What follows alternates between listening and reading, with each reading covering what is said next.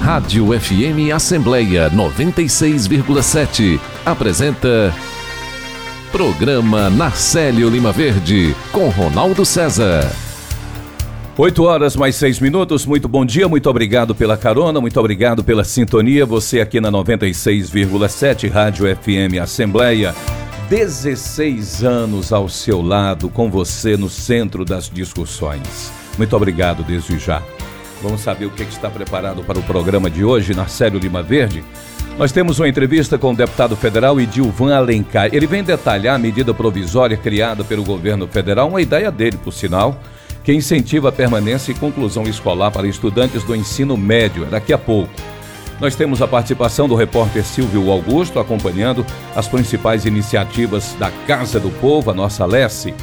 No quadro Espaço do Empreendedor, a economista e conselheira efetiva do Conselho Regional de Economia do Ceará, Desirê Mota, ela sempre vem dar aqui dicas de planejamento financeiro para as pequenas empresas, agora em 2024. E há pouco eu li aqui no Notícias do Ceará, junto com a Simone, ah, o Ceará está apresentando aí um tempo médio de 3 horas e 33 minutos para registro de empresas na Junta Comercial do Estado. Vou detalhar esse assunto com ela também.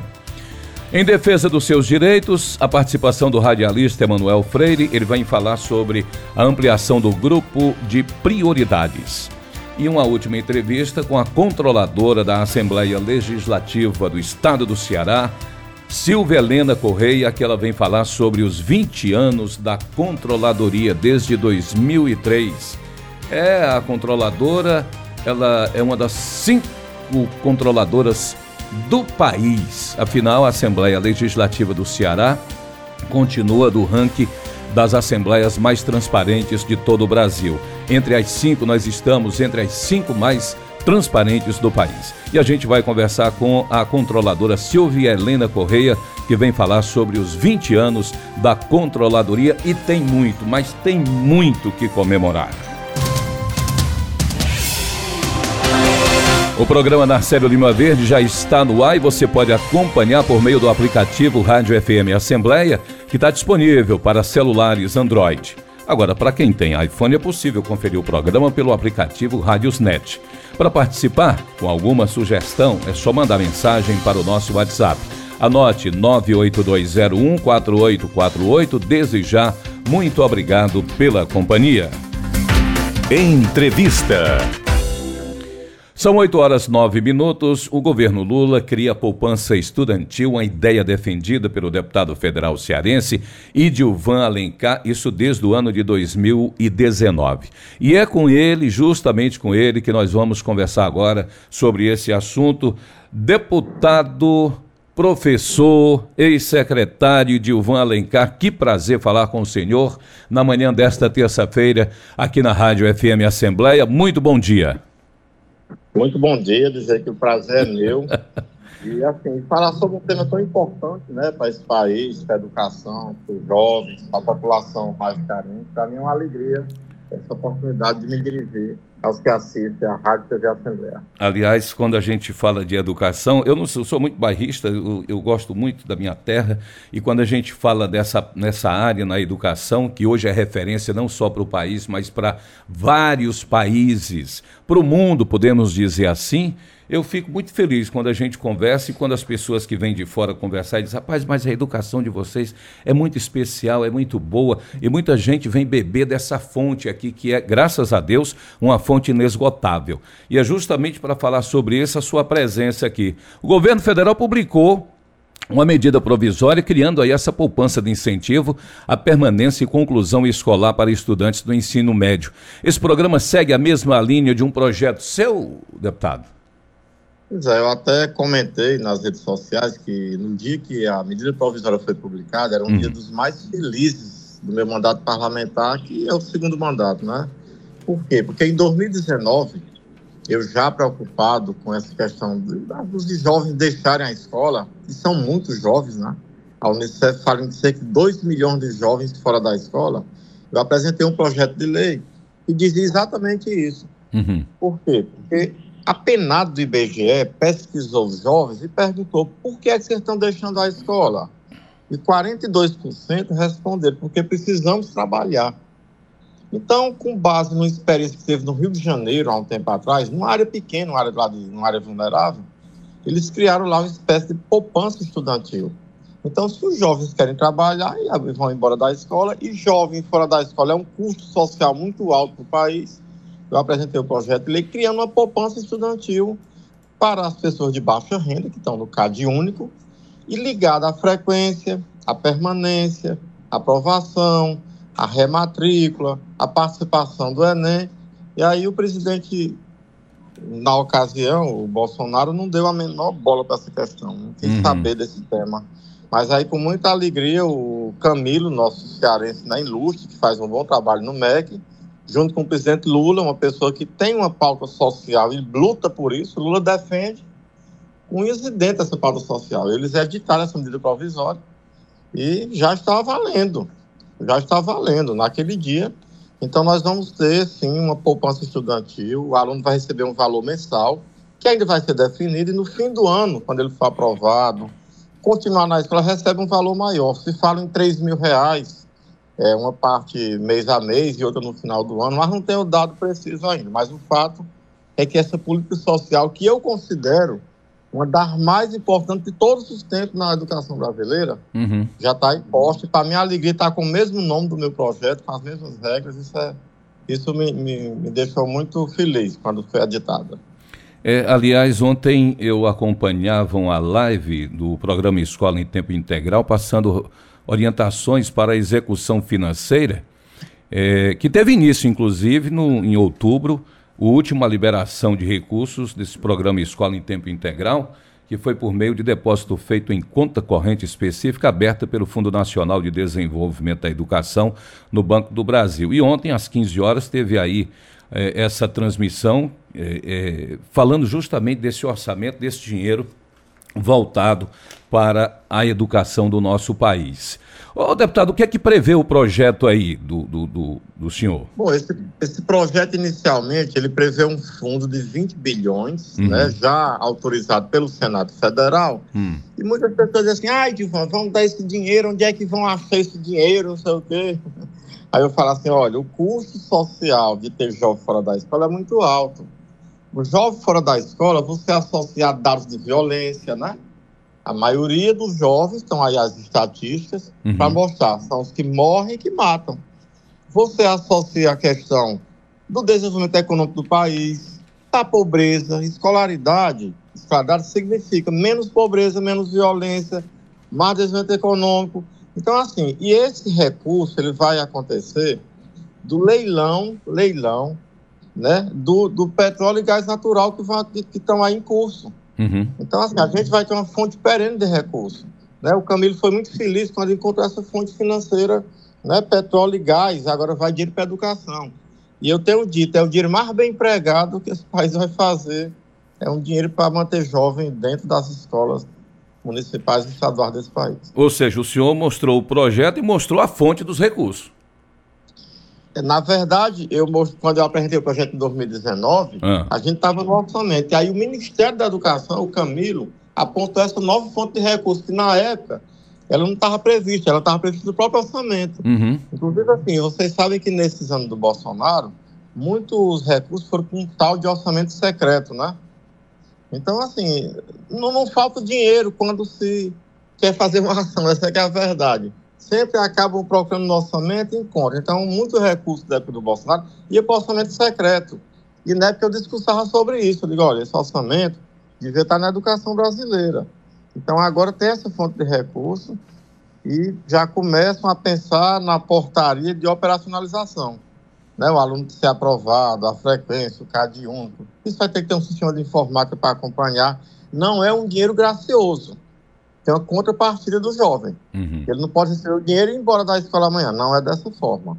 Pois é, é eu gostaria inclusive que o senhor falasse aí, detalhasse como é. Esse, o aluno vai para a escola no final do mês, é uma, essa poupança, esse dinheiro é depositado, Bom, então no final lá. do então, ano letivo, lá. explicasse para, melhor. Para fazer jus a esse recurso, que é chamado de poupança estudantil, ele tem que ter a frequência mensal, ou seja, ele tem que assistir às aulas. Uhum E aí ele recebe um recurso todo mês, recebe um dinheirozinho todo mês. Agora, quando chega no fim do ano, ele vai sacar uma poupança, por isso o nome poupança. Hum, isso. E aí ele só vai sacar esse recurso se for aprovado, se for aprovado, se permanecer na escola, se matricular para o próximo ano, se tiver participação nos exames de avaliação, como é o caso do SAEB, ele tem que ir para a prova do SAEB, é uma prova nacional que avalia a qualidade da educação básica do país, e se tiver no terceiro ano, ele só saca o recurso da poupança se for para o Enem, se inscrever no Enem e for prestar o, o exame nacional do, do, do, Enem para ingresso no ensino superior. Então, ele tem as condições. E também tem que estar no CAD único. Se uma pessoa é, classe média, tem uma renda boa e está na escola pública, ele não vai fazer justo. Ah, Divan, mas pessoas de classe média não vão para a escola pública. Vão sim, ora, não vão. Aqui, especialmente aqui vão, no Ceará. Vão sim, mudou, vão, a escola vão, pública mudou. Com a melhoria da qualidade da educação, muita gente está indo para a escola pública. É, é verdade. Deputado Dilvan, nós estamos conversando aqui com o deputado federal Dilvan Alencar acerca dessa poupança estudantil, uma ideia defendida por ele. É, desde 2019, estamos conversando, o governo federal já publicou na última semana essa medida provisória e já está valendo. Mas eu gostaria que o senhor. Ontem eu ouvi essa, essa matéria aqui e eu fiquei assim um pouco estarrecido. 66 milhões de adultos não têm o um ensino médio completo, deputado Dilvan. Pois é. É um número realmente que choca. Muitas pessoas são indiferentes a esses números, eu não. Há muito tempo que eu me preocupo. E tem outro dado que é, é importante você levar. A questão da escolaridade é sim ligada à renda. Quando você estuda as pessoas mais ricas, cerca de mais de 90% concluem ensino médio. Quando você vai para os mais pobres, é só 46%. São os dados do censo, do censo escolar. Ou seja, o dobro, muito mais do que o dobro dos estudantes que têm uma renda, eles conseguem terminar o ensino médio. Por isso, essa questão da poupança estudantil e da renda. Uhum. Só para você ter uma ideia, cerca de, cerca de 500 mil jovens abandonam a escola ao longo do ano, vão embora. E aí vai se. O que, que, que faz um jovem fora da escola? Me diga, o que, que faz um menino de 16 anos que não vai para a escola, de 14 anos, de 11 anos? O perigo de ser cooptado né, pelo crime. Pois é, muitos encontram o caminho das drogas, do, do de, de, roubo, de furto. Não faz sentido um jovem de 11, 12, 13, 14 anos ficar fora da escola e o país não pode ser indiferente a isso. Por isso que, mais uma vez, eu ressalto assim, esse, esse olhar do, do gestor do Camilo Santana, de ser muito assertivo. Eu lembro que é, a, a outra vez que eu conversei com o Camilo, acho que foi ali no posto, no posto do P100, ele teve lá com a eu disse, olha, isso aí para mim vai ser a, seu maior feito enquanto ministro da Educação. Eu disse para ele, isso aí é, é eu estou vibrando para que isso aconteça e, para nossa felicidade, já foi editada a medida e agora vamos para a operacionalização dela. E aí que vai contar com o apoio de todo o secretário municipal, estadual, prefeito, diretor de escola, professor. O Brasil tem que fazer uma grande corrente para acabar com essa mazela social que causa muito mal ao país, que é jovem fora da escola é, chamar essa coisa, é, é, esquecer isso, tirar do nosso dia a dia essa coisa da evasão escolar. Aliás, o grande legado desse, desse governo, na pasta principalmente da educação, e aí a gente fica muito feliz, muito alegre, vibra e comemora, porque nós temos pessoas sensíveis, assim como o senhor, Camilo Santana, que é o ministro, nós temos a ex-governadora Isolda, nós temos a nossa ex-secretária da Fazenda, Pacó Bahia. Quer dizer, tem uma equipe muito forte trabalhando para mudar a realidade do país. E isso está saindo aqui do Ceará para todo o Brasil. Isso deixa a gente muito alegre e a gente tem que fazer a nossa parte também tem que estar tá divulgando isso, tem que estar tá incentivando e criar condições realmente, já a partir de casa,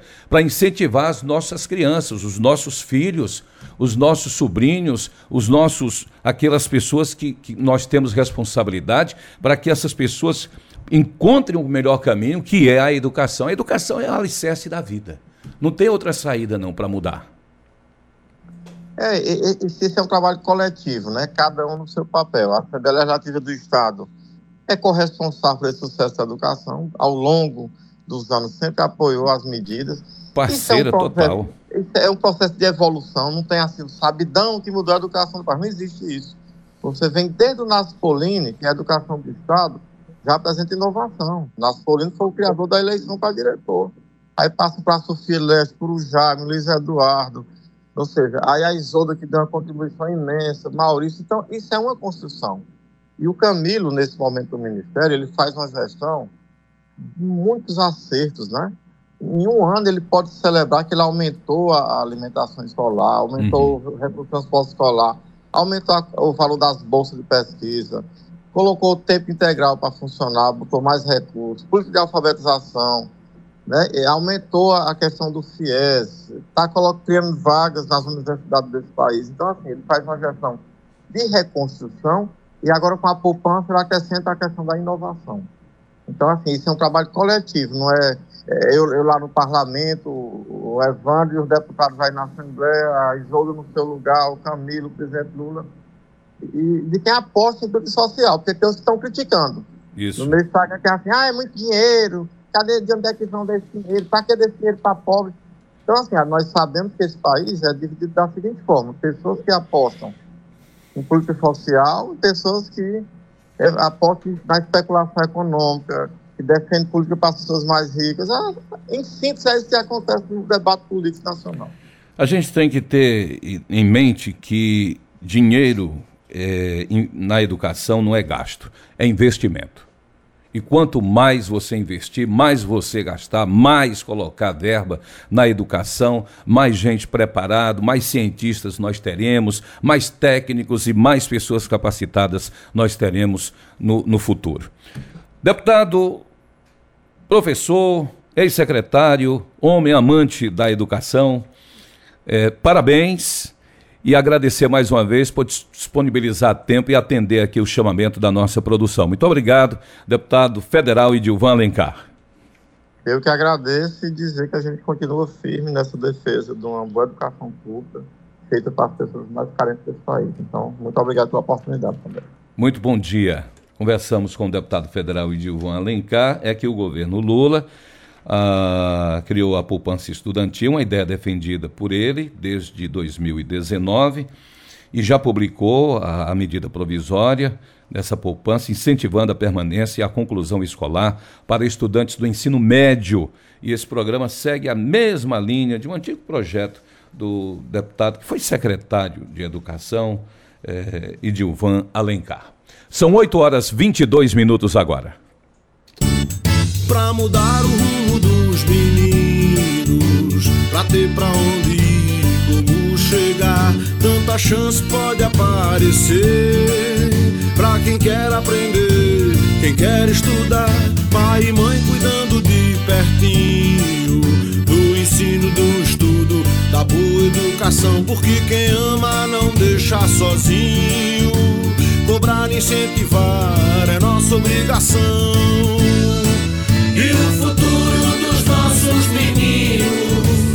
Depende da nossa atenção.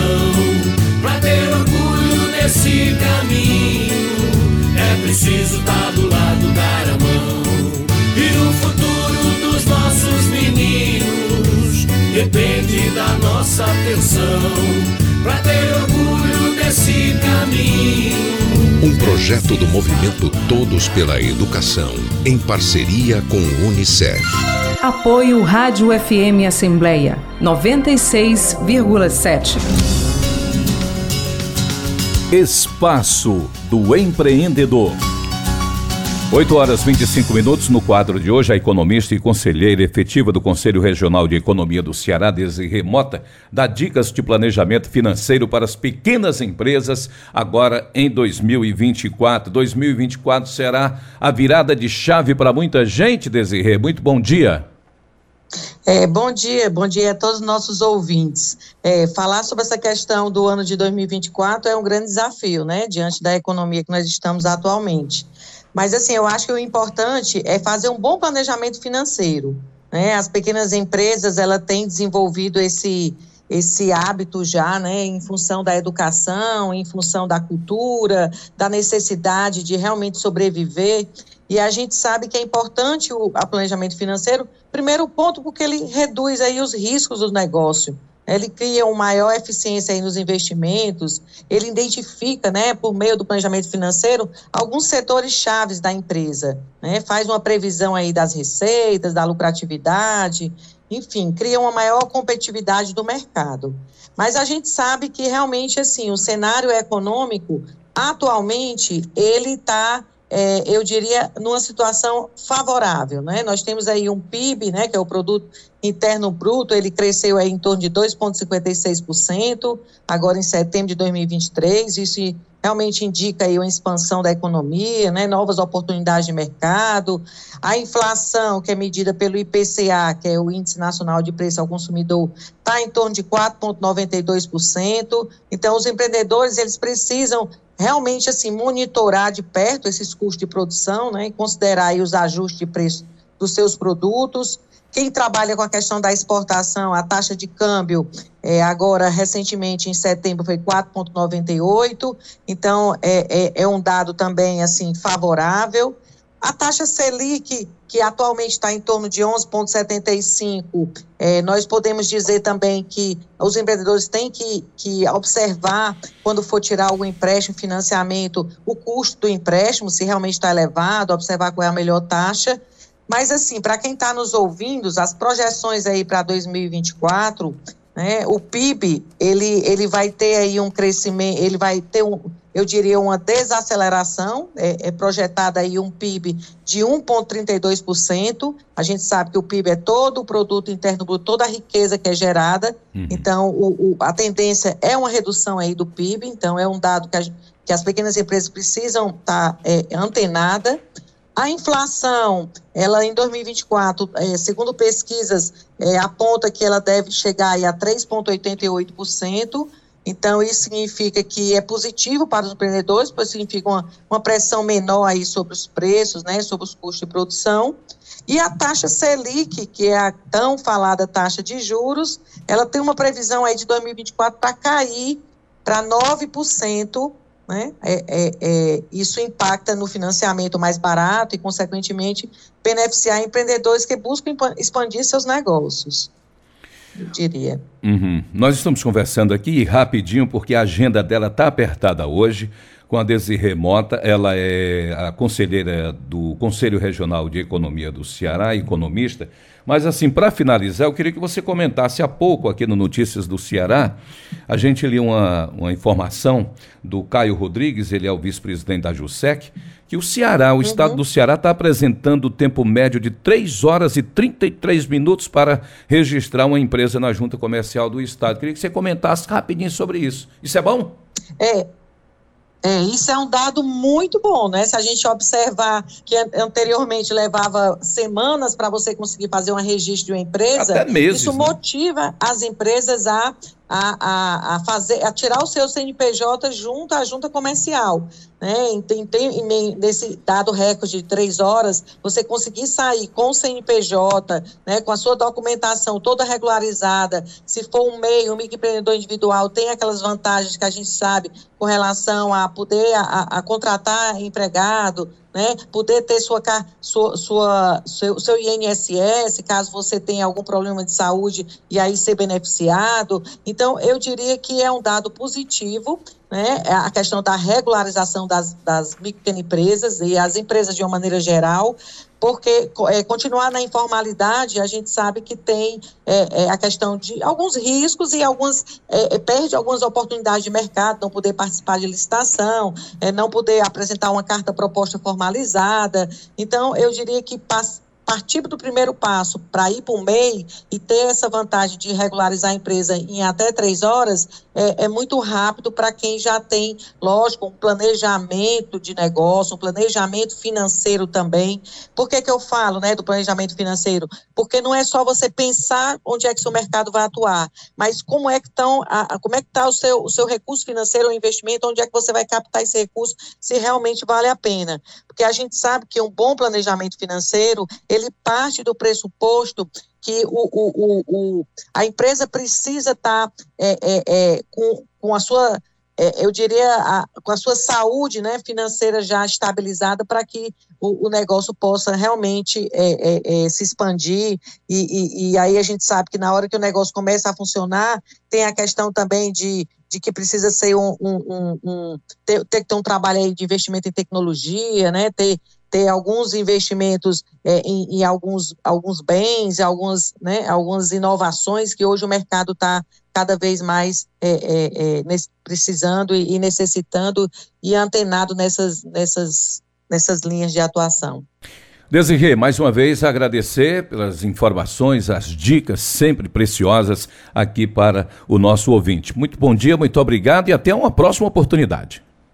Tá, joia. Obrigada aí e uma boa semana para todos os nossos ouvintes aí da FM Assembleia. Alguma algum pontinho de interrogação, alguma pergunta ah, sobre esse assunto? Quer tirar com a, com a a Desirê, a economista Desirê e conselheira efetiva do Conselho Regional de Economia do Ceará, vai no nosso zap aí, 98201-4848, 85 98201-4848. Deixa a sua pergunta, que aí a Laiana, produtora do programa, encaminha para ela. No retorno aqui, na próxima participação, ela traz a resposta da sua dúvida aí.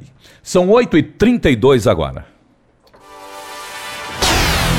Aliança pela Igualdade Brasil. Desigualdade social. Será que só aquele que sofre com ela é que sabe o que ela significa? A desigualdade social é a distância que existe entre pobres e ricos, proprietários e sem teto e sem terras, intelectuais e analfabetos, negros e brancos, homens e mulheres.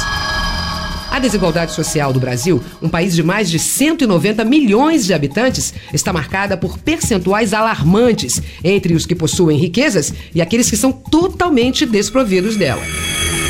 A desigualdade também é uma questão de gênero. Aliança pela Igualdade Brasil. Apoio Rádio FM Assembleia 96,7. Entrevista. Olha, são 8 horas e 32 minutos. Nós vamos conversar agora com Silvia Helena Correia, controladora da Assembleia Legislativa do Estado do Ceará. A Assembleia Legislativa Nossa Leste realiza hoje solenidade em comemoração aos 20 anos da Controladoria da Leste e para falar mais sobre esse assunto, ela já se encontra aqui nos nossos estúdios e é sempre um prazer vê-la, mais ainda ouvi-la. Silvia Helena, que prazer recebê-la aqui no programa Narcélio Lima Verde. É, me sinto também parte dessa festividade, desse trabalho, que não é fácil, eu sei disso. Bom dia. Bom dia, bom dia aos ouvintes da FM Assembleia. A alegria é nossa e o prazer é nosso de poder estar aqui neste momento tão importante. Ah, vamos falar das festividades aí, porque depois eu quero saber o legado. Quantos anos de serviço público, senhor? 42. 42 anos. Dos e... quais 20 nesta casa. Nos quais 20 nesta casa e à frente da controladoria? Também. Tam... 12 à frente da controladoria e 8 à frente de outras áreas, como comissão de orçamento, gabinete da presidência e da primeira secretaria.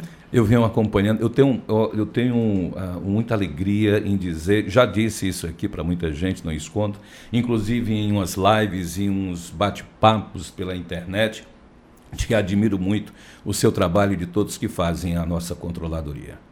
Eu admiro muito, muito. Muito obrigada, Ronaldo. E hoje é dia de festa. Dia de festa. Dia de festa. Fale da controladoria. Pronto. Então, assim, nós tivemos né, a honra de, em 2003, é, ter a confiança do então presidente Marcos Calles para implantar a controladoria do Poder Legislativo. Uhum. Foi um ano em que foram implantadas muitas controladorias a partir da criação da Controladoria Geral da União. Né? E não foi diferente com o Poder Legislativo.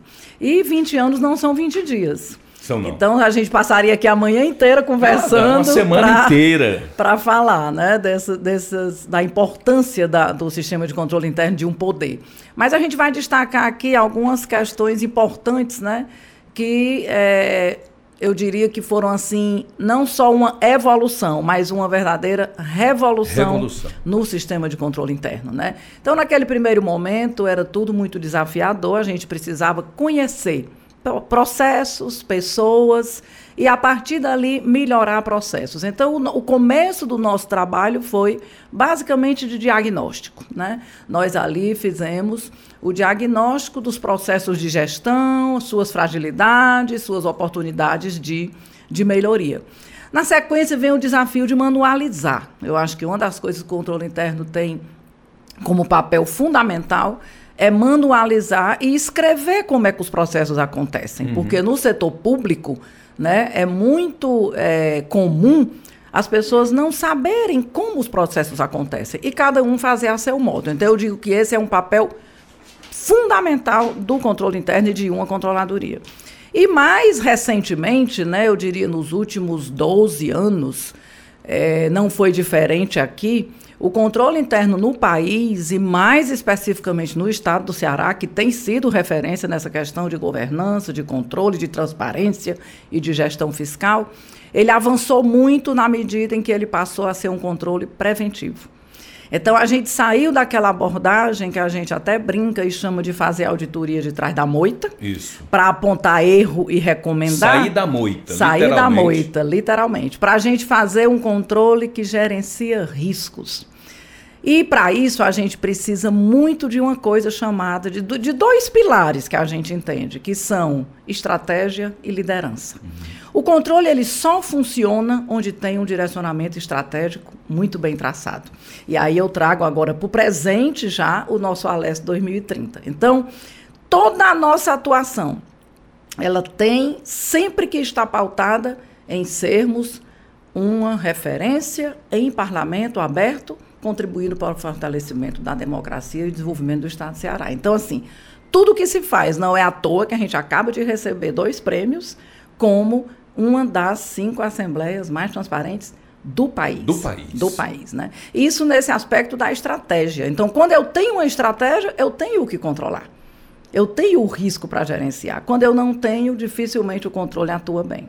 Depois a questão da liderança. Né? A gente costuma dizer no controle interno, tem um modelo, COSO, que chama o tom do topo. Então, assim, é muito importante para qualquer controladoria, como um órgão de staff, a controladoria é um órgão vinculado à mesa diretora da Assembleia, né? E assim deve ser. Deve do ser um órgão. poder de um Estado. Isso. Então, é, a ideia qual é? A gente precisa ter claramente aquela postura do líder. Né? Então, assim, desde um primeiro momento, né, eu, e, aí eu reputo desde o começo da época com o presidente Marcos Calles, com alguns presidentes que o sucederam e presentemente com o presidente Evandro Leitão, com aqueles que eu tive a oportunidade e a confiança de ser controladora, esse tom do topo é muito claro. Né? Ele é um direcionamento inclusivo, de transparência, de cooperação, de compartilhamento, de colaboração. Então, hoje a controladoria, eu diria que no poder legislativo se desmistificou uma compreensão equivocada de que a controladoria representava freio, né? Aquele órgão que atrapalhava. Então, durante muito tempo o controle foi visto como órgão que para, que freia, que atrapalha. Não. O controle interno, em qualquer proposta e modelo moderno, ele acelera com segurança.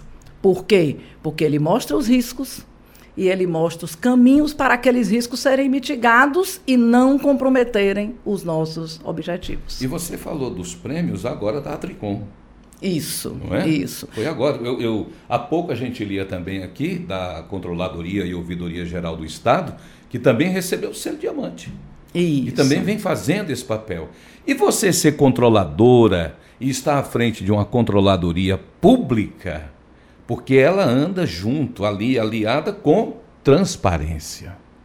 Exatamente. Não é? Exatamente, Ronaldo. Esse é o grau de responsabilidade muito grande. É, e, e, essa questão da transparência, muitas vezes ela é vista como simplesmente você ter um portal simplesmente você botar no site. É, você vai lá e pronto. Isso. Bota e, o que quer. É, e não é isso. Né? Para além da questão da obrigação legal de nós disponibilizarmos em tempo real informações da receita, da despesa, das licitações, dos contratos, a gente vai para além disso quando a gente usa a ouvidoria parlamentar como um canal de transparência passiva. Por quê?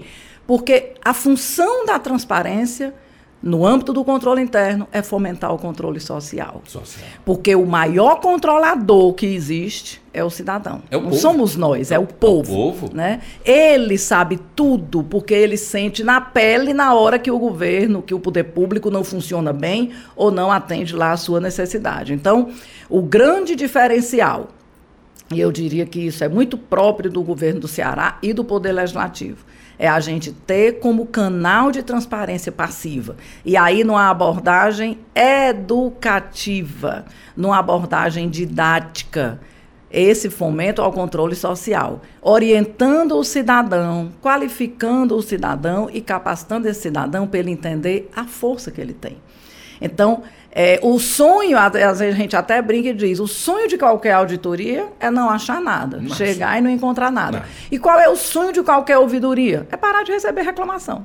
Então, até essa questão dos indicadores, isso deu assim uma guinada de 360 graus, porque se media a auditoria pelo volume de recomendação, se media ouvidoria pelo, Pelo volume de reclamação. de reclamação. E é exatamente o inverso. Eu quero é uma ouvidoria que só receba elogio e contribuição de melhoria. Então, essa transparência, e aí você colocou a Tricom, mas nós tivemos em maio também um selo da transparência internacional, Internacional. onde nós estamos uma das quatro mais transparentes do país. E aí o que é importante ver agora com a confirmação da Atricom é porque assim, nós fomos considerados mais transparentes por duas avaliações com requisitos bem distintos. Enquanto a Transparência Internacional Brasil, que é uma instituição não governamental, que tem em mais de 120 países e trabalha o combate à corrupção e à transparência no mundo inteiro, ela tem requisitos muito voltados para essa coisa que eu acabei de falar. Fortalecer o controle social, fortalecer a democracia, fortalecer a participação. Então, o- os requisitos da Transparência Internacional eles não têm muito viés fiscalizatório. Eles têm aquele viés de olhar, por exemplo, se o cidadão participa de uma audiência pública. Se o cidadão tem um canal, como você acabou de dar aqui na entrevista anterior, mande sua pergunta. Está aqui os dois telefones. Né?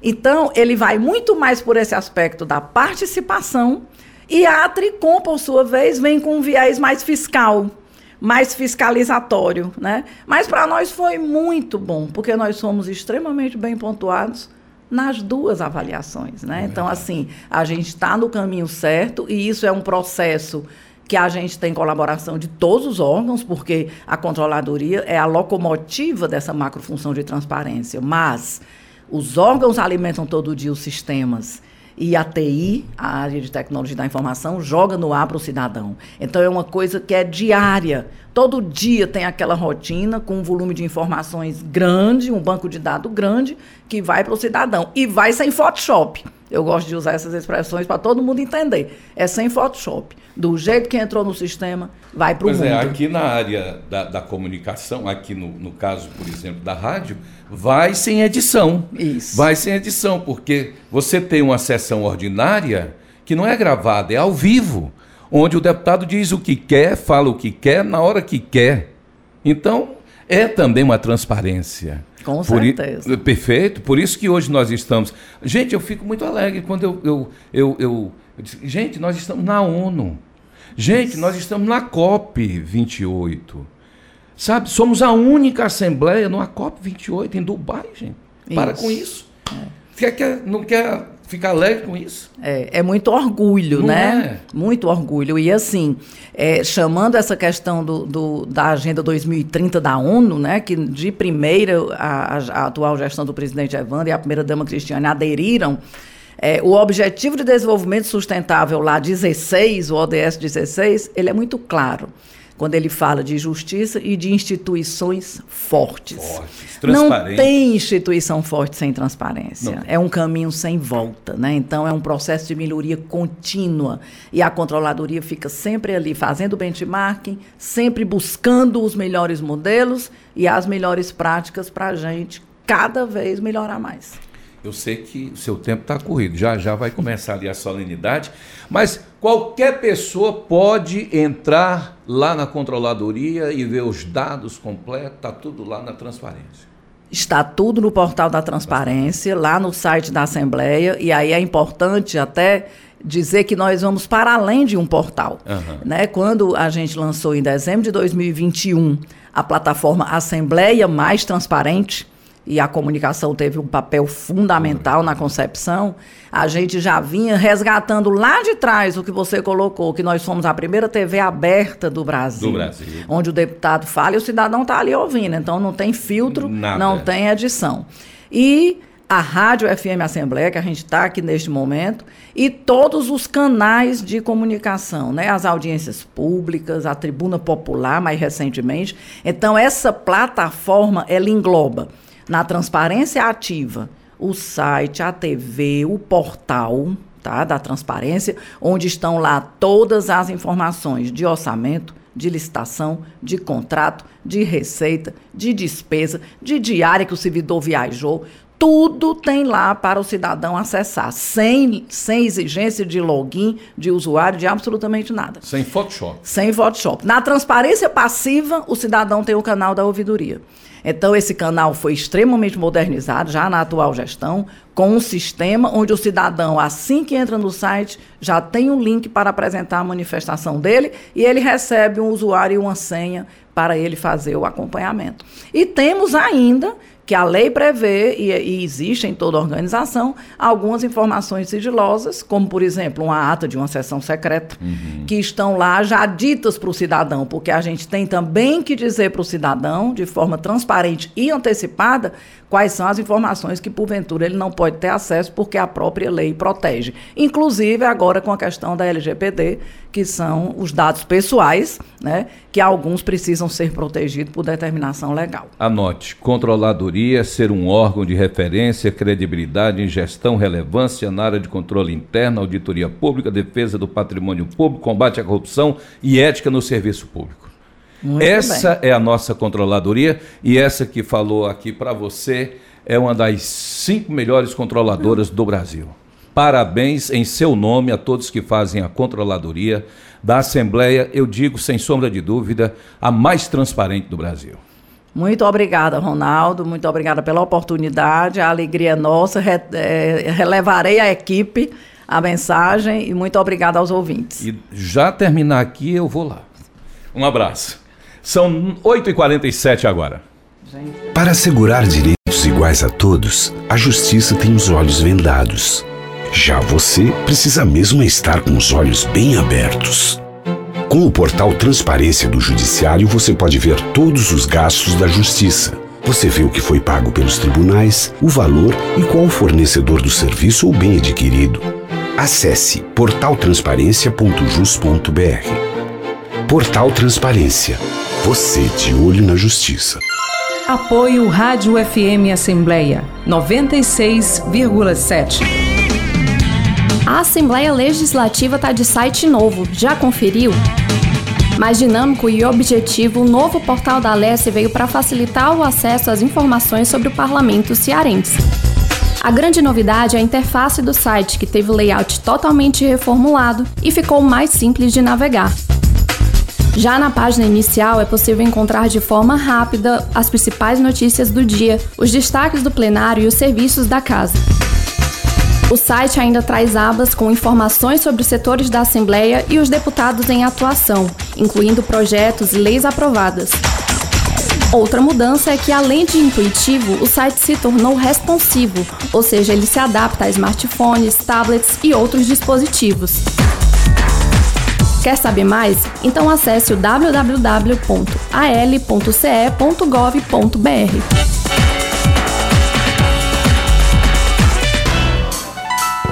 Em defesa dos seus direitos.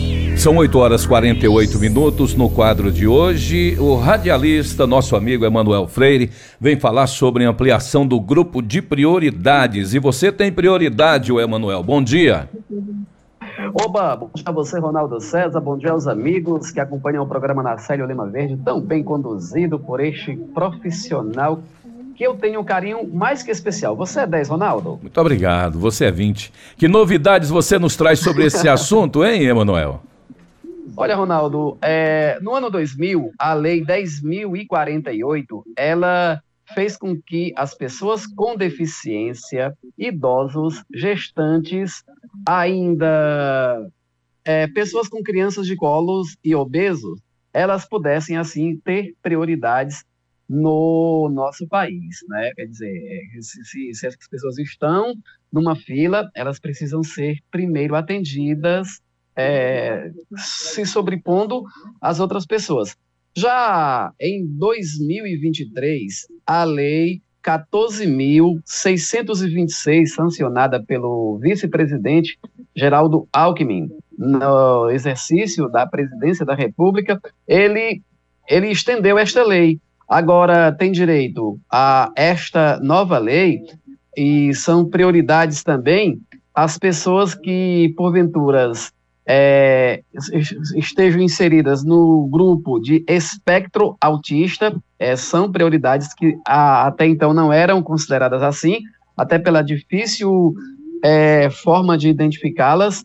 Também estão inseridos as pessoas que têm é, mobilidade reduzida e os doadores de sangue. O interessante, Ronaldo, é dizer que as pessoas que doam sangue, elas têm prioridades a partir de 30 dias que ele já esteja com a sua carteirinha de doador na mão. Aí sim, essas pessoas, elas também já têm lá os seus direitos. É preciso identificar, Ronaldo, que prioridade é prioridade. Direito preferencial é uma outra situação.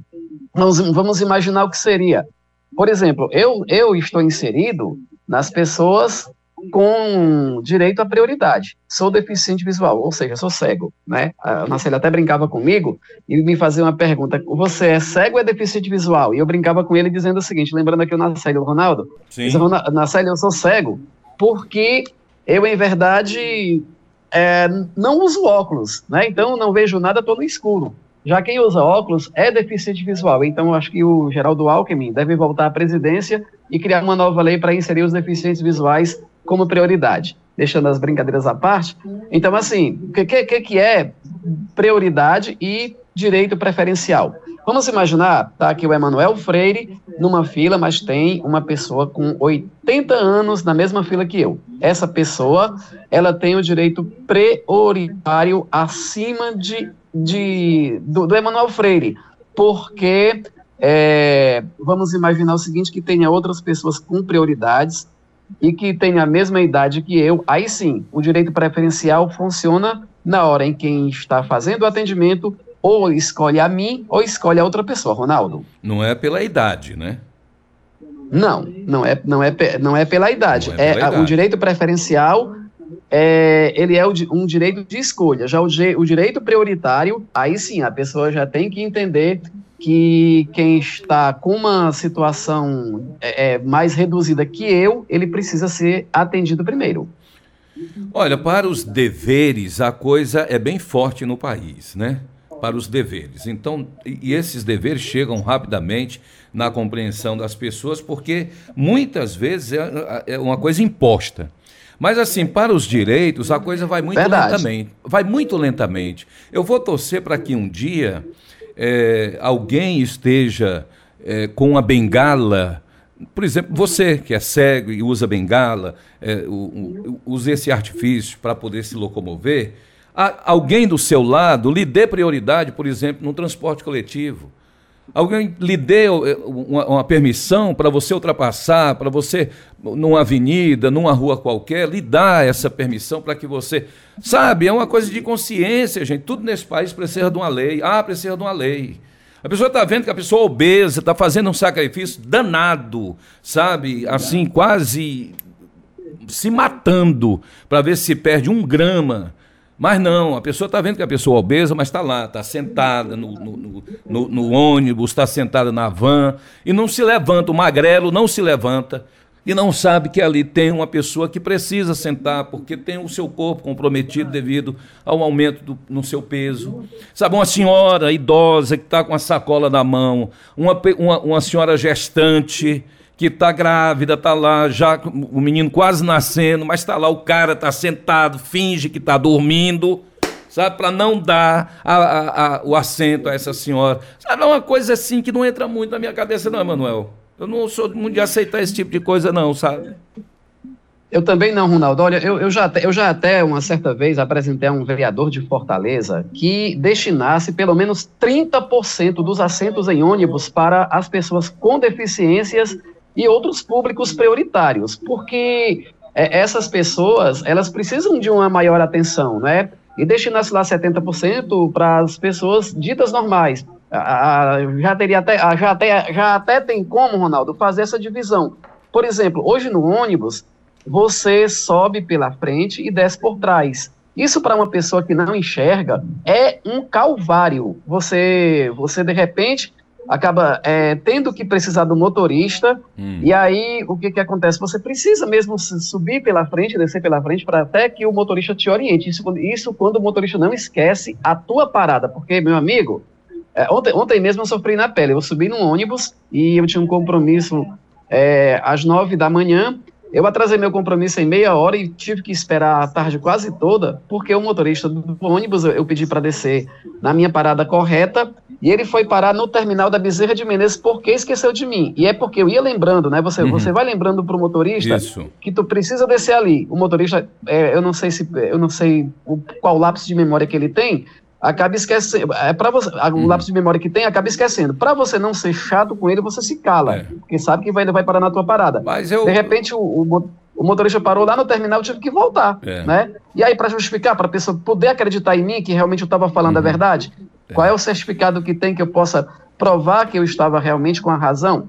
É muito complicado. Muito então, complicado. Eu, Mas eu, eu vou já, ampliar, já... Manuel, eu vou ampliar para a gente encerrar aqui o, o, nosso, a nossa conversa. Eu vou ampliar esse seu projeto. Eu acho que todo assento no transporte público tem que ser prioritário. Não tem esse negócio de 30%, 70% não. A pessoa lá deficiente subiu, gestante, idoso subiu, qualquer um é, é prioritário.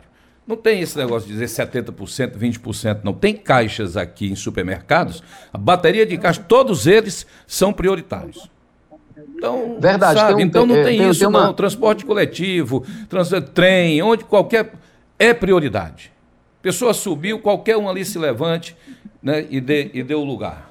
Não tem isso, não. Vamos ampliar o seu projeto. E vai passar lá Vamos, na Câmara. Vai, vai passar. Ronaldo, vai, um abraço, Emanuel. Poder, só para poder fazer um complemento à, à sua fala e, ah. e dizer que você tem extrema razão, Há uma rede de supermercado aqui no Ceará, que a gente não vai nominar, até porque gera comercial, que já coloca todos os caixas como atendimento prioritário. Chegou uma pessoa Perfeito. que necessite dessa prioridade, é, é esse, esse, supermercado já está lá exatamente dizendo para os seus caixas que aquele atendimento é prioritário. E que os outros copiem isso aí. Uma iniciativa louvável. Tá de parabéns. Um abraço para você, Manuel. Tudo de bom, bom trabalho no dia de hoje.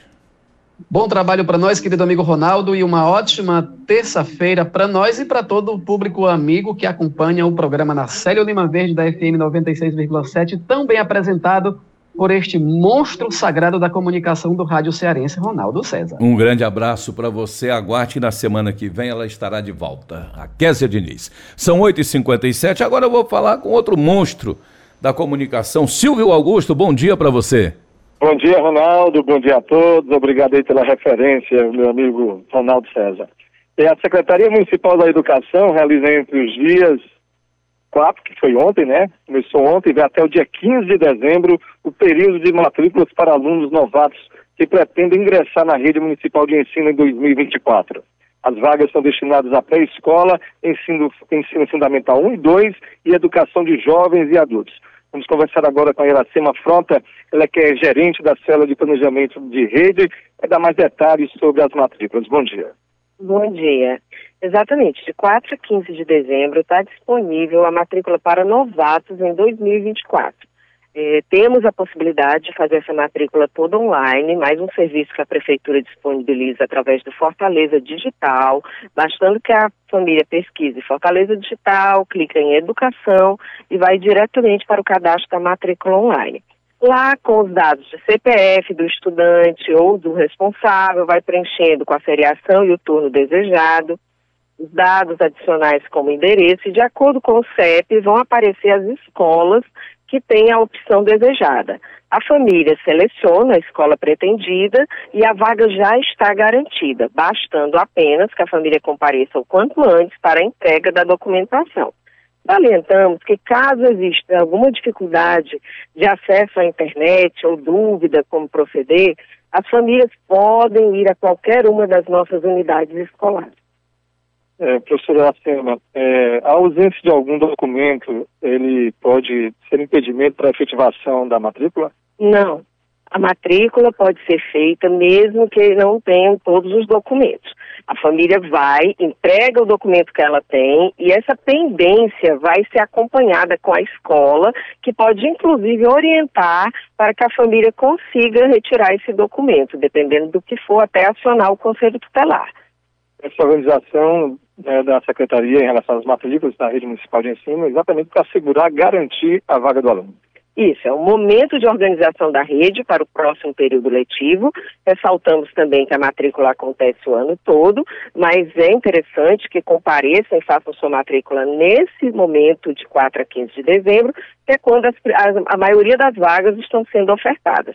É importante destacar também que no caso da creche de seis meses a três anos, não é pelo link. Nesse caso, é necessário realmente ir presencialmente a qualquer unidade de educação infantil da sua preferência, porque terá que ser feito o cadastro do registro único, que é o cadastro necessário para a matrícula da, na creche e a entrega dos documentos é fundamental.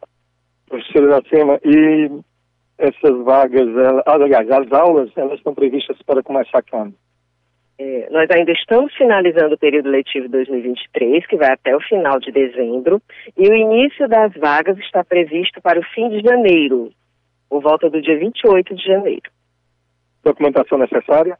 A documentação necessária para a matrícula de novatos é a documentação padrão de certidão de nascimento, CPF do aluno e ou do responsável, número de identificação social, comprovante de endereço, cartão de vacinação, declaração ou histórico escolar em caso de transferência, contato telefônico, são os principais dados. A data até o dia 15 de dezembro ela pode ser prorrogada? É. Da, o período de 4 a 15 de dezembro é o período principal da oferta de organização da matrícula, mas a matrícula acontece o ano todo, ou seja, se por algum motivo a família não conseguir comparecer até o dia 15, pode ir nos dias seguintes, que vai ser atendido da mesma forma, e nós vamos orientar procurando a escola mais próxima. Mais algum detalhe? Não, só assim, ressaltamos a importância da entrega da documentação.